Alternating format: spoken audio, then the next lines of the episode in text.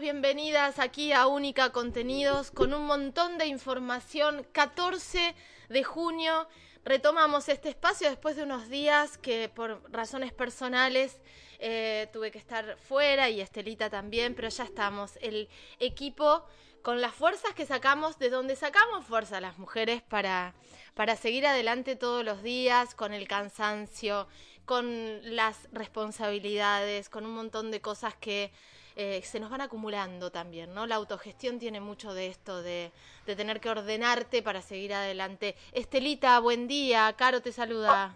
¿Qué tal, Caro? Buen día para todos. Le esquivamos este al... No, no le esquivamos al martes 13, pobre martes 13. No. Que tiene mala fama. Tiene mala fama, yo hice un viaje hermoso en ruta el martes 13. Sí, y, claro, y, y, me casé sí. un 8 y me fue como el culo, Estela. Así que casemos. Fecha no tiene nada No tiene que ver, nada pobre los martes 13. ¿Qué culpa tienen? Hay que tomarlo con optimismo, con buena onda. eh, y sobre todo con buena onda, Caro. Sí. Y con muchísimo cuidado, porque hay una gran preocupación aquí en la comarca Viedma-Patagones. Sobre todo Viedma, pero bueno, Patagones es un espejo también y seguramente está, se está viviendo una situación similar. Sabes que hay una alerta en Viedma por el aumento de las enfermedades respiratorias. Lamentablemente, lamentablemente, tenemos que decir que murió una nena de seis añitos en el hospital Sati, producto justamente de una neumonía bilateral, por lo que se sabe hasta el momento.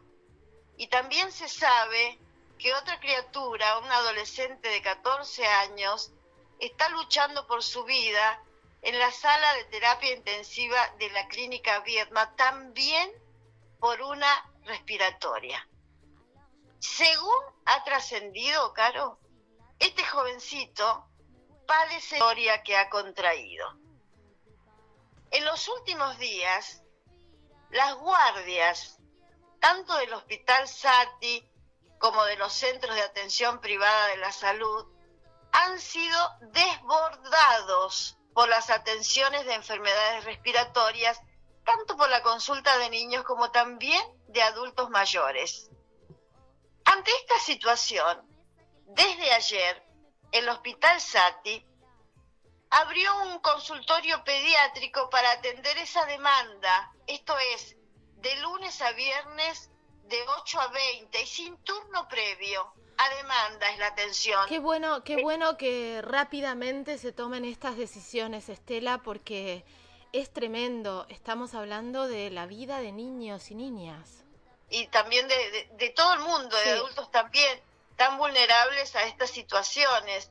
Eh, De esta manera, entiendo, se descomprime muchísimo la guardia del hospital. Esta atención del consultorio pediátrico solamente para las respiratorias está ubicado en el área de los consultorios hospitalarios para que la gente en- se ubique un poquito si nos están escuchando Sí. y no tener que estar preguntando, ir a la guardia, esperar para que te digan, no, tiene que ir al consultorio, al área de consultorios y demás. En los centros de salud eh, de aquí de Viedma, la prioridad de atención también será a las demandas pediátricas de patologías respiratorias. Mientras tanto, en el hospital y en los centros de salud se ha suspendido la atención de consultorios de niños sanos y también de sanidad escolar. El resto de las actividades programadas continúan prestándose de manera normal. Pero atención entonces, consultorios de lunes a viernes, solamente para la atención pediátrica de las respiratorias, de 8 a 20, no solo en los centros de salud, sino también en los consultorios del hospital ESAT. O sea que la persona que tenga un turno para otro tipo de consulta o control de niño sano, ahora no lo están haciendo en el hospital. So- no, ni en los centros de salud, ni Perfecto. niños sanos, ni sanidad escolar. Bueno, Se han es- suspendido estas atenciones. Esto, esto es muy importante. No putees si tenías un turno y está suspendido. Tiene que ver con algo de fuerza mayor, con una gran preocupación respecto a las enfermedades respiratorias y con el deceso de niños, y, y, digo, en este caso de una niña, por una neumonía que está alertando muchísimo. El otro día cuando, cuando tuve que ir varias veces al hospital ECAI, en la guardia del hospital ECAI de Patagones, muy lleno, lleno de niños, de mamás y papás con eh, niños, muchos bebés, y lo que están pidiendo es que sea obligatorio el uso de barbijo en los hospitales y centros de salud. Que esto es muy importante, porque si hay algo que dejó, dejó un tendal y dejó cosas horribles el COVID, pero dejó un aprendizaje que es frente a estas etapas de... Eh, no, digo, aprendizaje con respecto al barbijo. Me lo, me lo he apuntado para, para que lo planteemos, habremos aprendido. Yo quería terminar con el, con el, lo que dice el Hospital Sati en un comunicado, que señala que la consulta por cuadros respiratorios pediátricos como gripe A, bronquiolitis y COVID creció mucho en las últimas horas y hay casos graves, se dice desde el Hospital Sati. ¿De COVID también? ¿Estela de COVID también? Sí, eso dice el comunicado del Hospital Sati que se ha hecho público ayer. Mira. Dice además que el área pediatria, pediátrica cuenta con seis salas y once camas, una para paciente crítico, y en este momento están todas ocupadas. Ah, ok, ok, estamos en un brete. No, yo decía del aprendizaje con respecto al barbijo, que sabemos que el barbijo cubre mucho. Eh, exacto. Hay que destacar también Carolina, que tener en cuenta que lamentablemente el Hospital Sati no cuenta con una sala de terapia intensiva pediátrica. Ay, qué fuerte. Razón por la cual el niño de 14 años al que estamos haciendo referencia habría sido derivado a la clínica. Ahora, ¿el Hospital Sati no cuenta con una cama de, terapia intensiva pediátrica hoy, 2023? Tiene la mejor sala, entiendo yo, de toda esta área de neonatología, pero no terapia intensiva pediátrica. Es para el recién nacido, digamos, la, terapia que tiene, pero no para este, pediatría, no para niños. Y, también lo que tenemos que plantearnos es lo que vos decías, Caro, que no hace mucho tiempo, ¿cuánto hace que salimos de una pandemia que nos tuvo encerrados, aislados y que dejó, como vos decías, un irreparable saldo de pérdidas de vidas, de mucho dolor para cientos de familias de aquí de la comarca Viedma Patagones y de todo el país, de todo el mundo, justamente por el COVID que es una enfermedad respiratoria. Ahora, ¿qué aprendizaje nos dejó la pandemia? La vivimos defendiéndonos de los contagios con medidas de prevención que parece que ya olvidamos. Sí, creo sé que hay gente que ha ido al hospital con una, y a la atención del privado, con una respiratoria, pero compartió vaso, compartió cigarrillo, compartió reuniones eh, de encierro, sin ventilación, con personas que tenían algún estado gripal. Y bueno, entonces no aprendimos mucho. La ventilación de los ambientes, el no compartir vasos, cigarrillos, el no estar en reuniones en lugares cerrados con mucha gente. Si estamos atravesando sobre todo una gripe un estado similar, hay que usar el barbijo para nuestra protección y para el resto. ¿Para qué desafiar? Totalmente, porque además se subestimó, toda la vida se subestimó la gripe. Eh, cuando vemos las estadísticas y la muerte por gripe en, este, en esta etapa del año es altísima. No tenemos, no, no le damos bola, no le damos bola a la gripe. Pero en, estas, en, estos, en estos casos tenemos que empezar a reparar que todo eso que tuvimos que hacer para el COVID lo tenemos que trasladar a esta época y la responsabilidad social que tenemos. Esto que estabas diciendo. Si te duele la garganta, si tenés fiebre, si tenés moco, si tenés tos, quédate en tu casa. Volvé a esa. No compartas, no contagies. Y si vas a un lugar con mucha gente, lleva el barbijo. Yo eh, es muy poquita la gente y yo lo he visto en realidad en adultos mayores, el uso, el uso del barbijo. Eh, el uso del barbijo es para protegerte y para proteger a los demás si estás enfermo. Totalmente. Y eso, eh, eso la verdad que es una herramienta importantísima de prevención.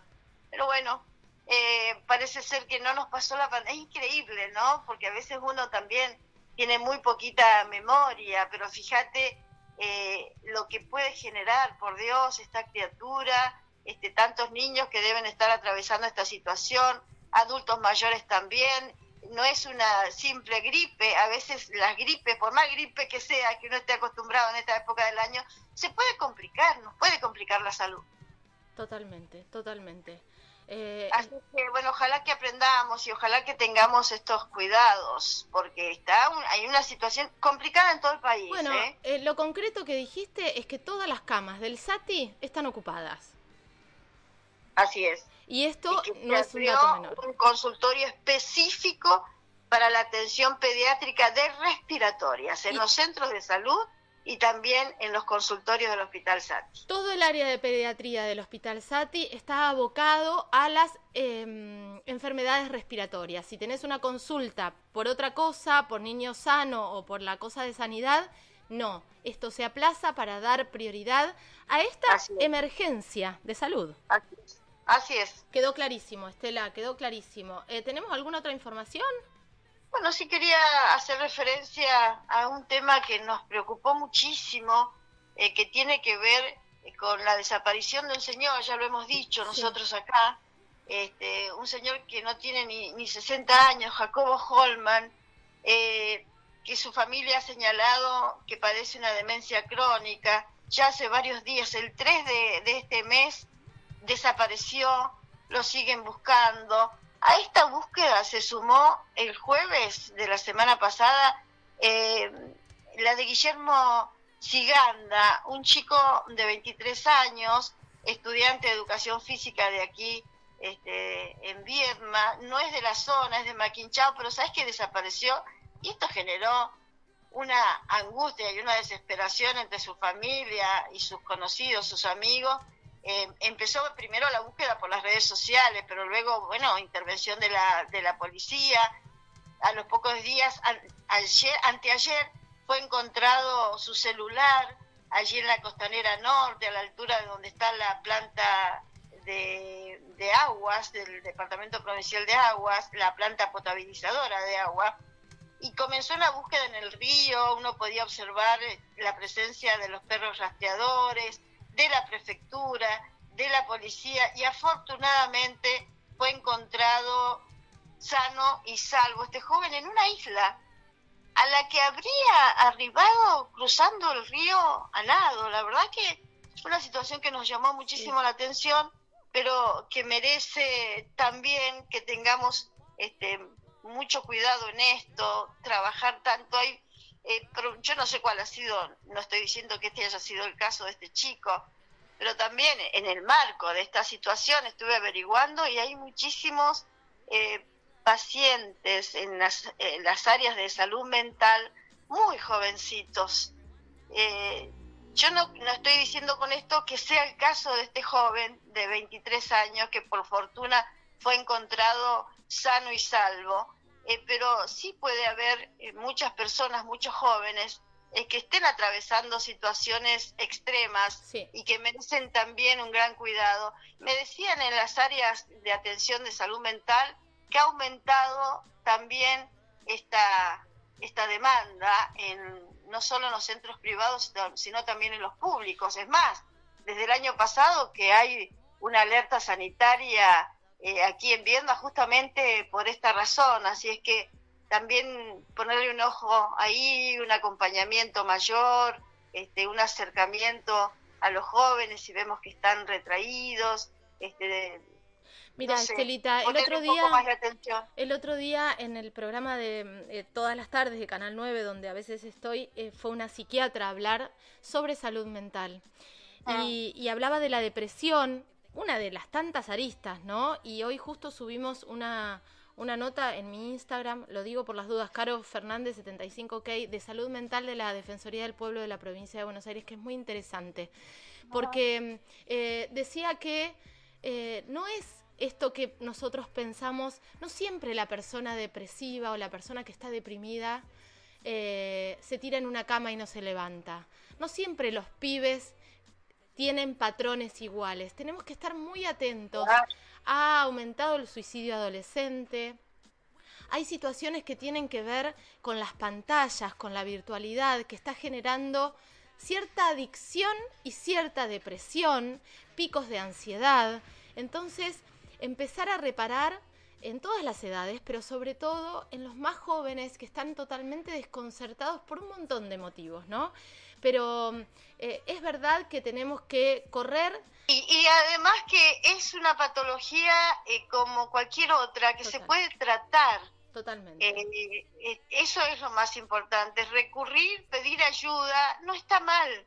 es lo, es tender esa mano que a veces no nos alcanza a nosotros para eh, poder dar una solución a quien la está atravesando, pero sí pedir, pedir una ayuda para, para esa persona, pero para eso también tenemos que estar muy atentos, por eso lo decía, bueno, eh, hace este, horas que ha empezado la búsqueda también de una jovencita en General Roca, esto lo está informando prensa del Ministerio Público Fiscal de aquí de Vierna y de toda la provincia. No es aislados, no son aislados estos casos. No, no, eh, tenemos que estar muy atentos y tenemos una responsabilidad como adultos también a, estar atentos a esto. Eh, Así es. Tremendo. Estelita, está buenísimo todo lo que trajiste hoy. Eh, recordar de nuevo, digo, con respecto a lo urgente que tiene que ver con las enfermedades respiratorias, consultorio específico, pediátrico, para respiratorias en el Hospital Sati. Si vas al hospital con barbijo, responsabilidad social, por favor. Y el dato concreto, no hay camas disponibles. Eh, te mando un beso, Estelita, hasta mañana. Otro, otro para vos, hasta mañana. Muchísimas Ojalá que sea un buen día. Ojalá, un beso enorme. Eh, pasaba como todas las mañanas Estela Jorquera con toda esta información que tiene que ver con la salud. Por un lado, enfermedades respiratorias, por el otro, salud mental.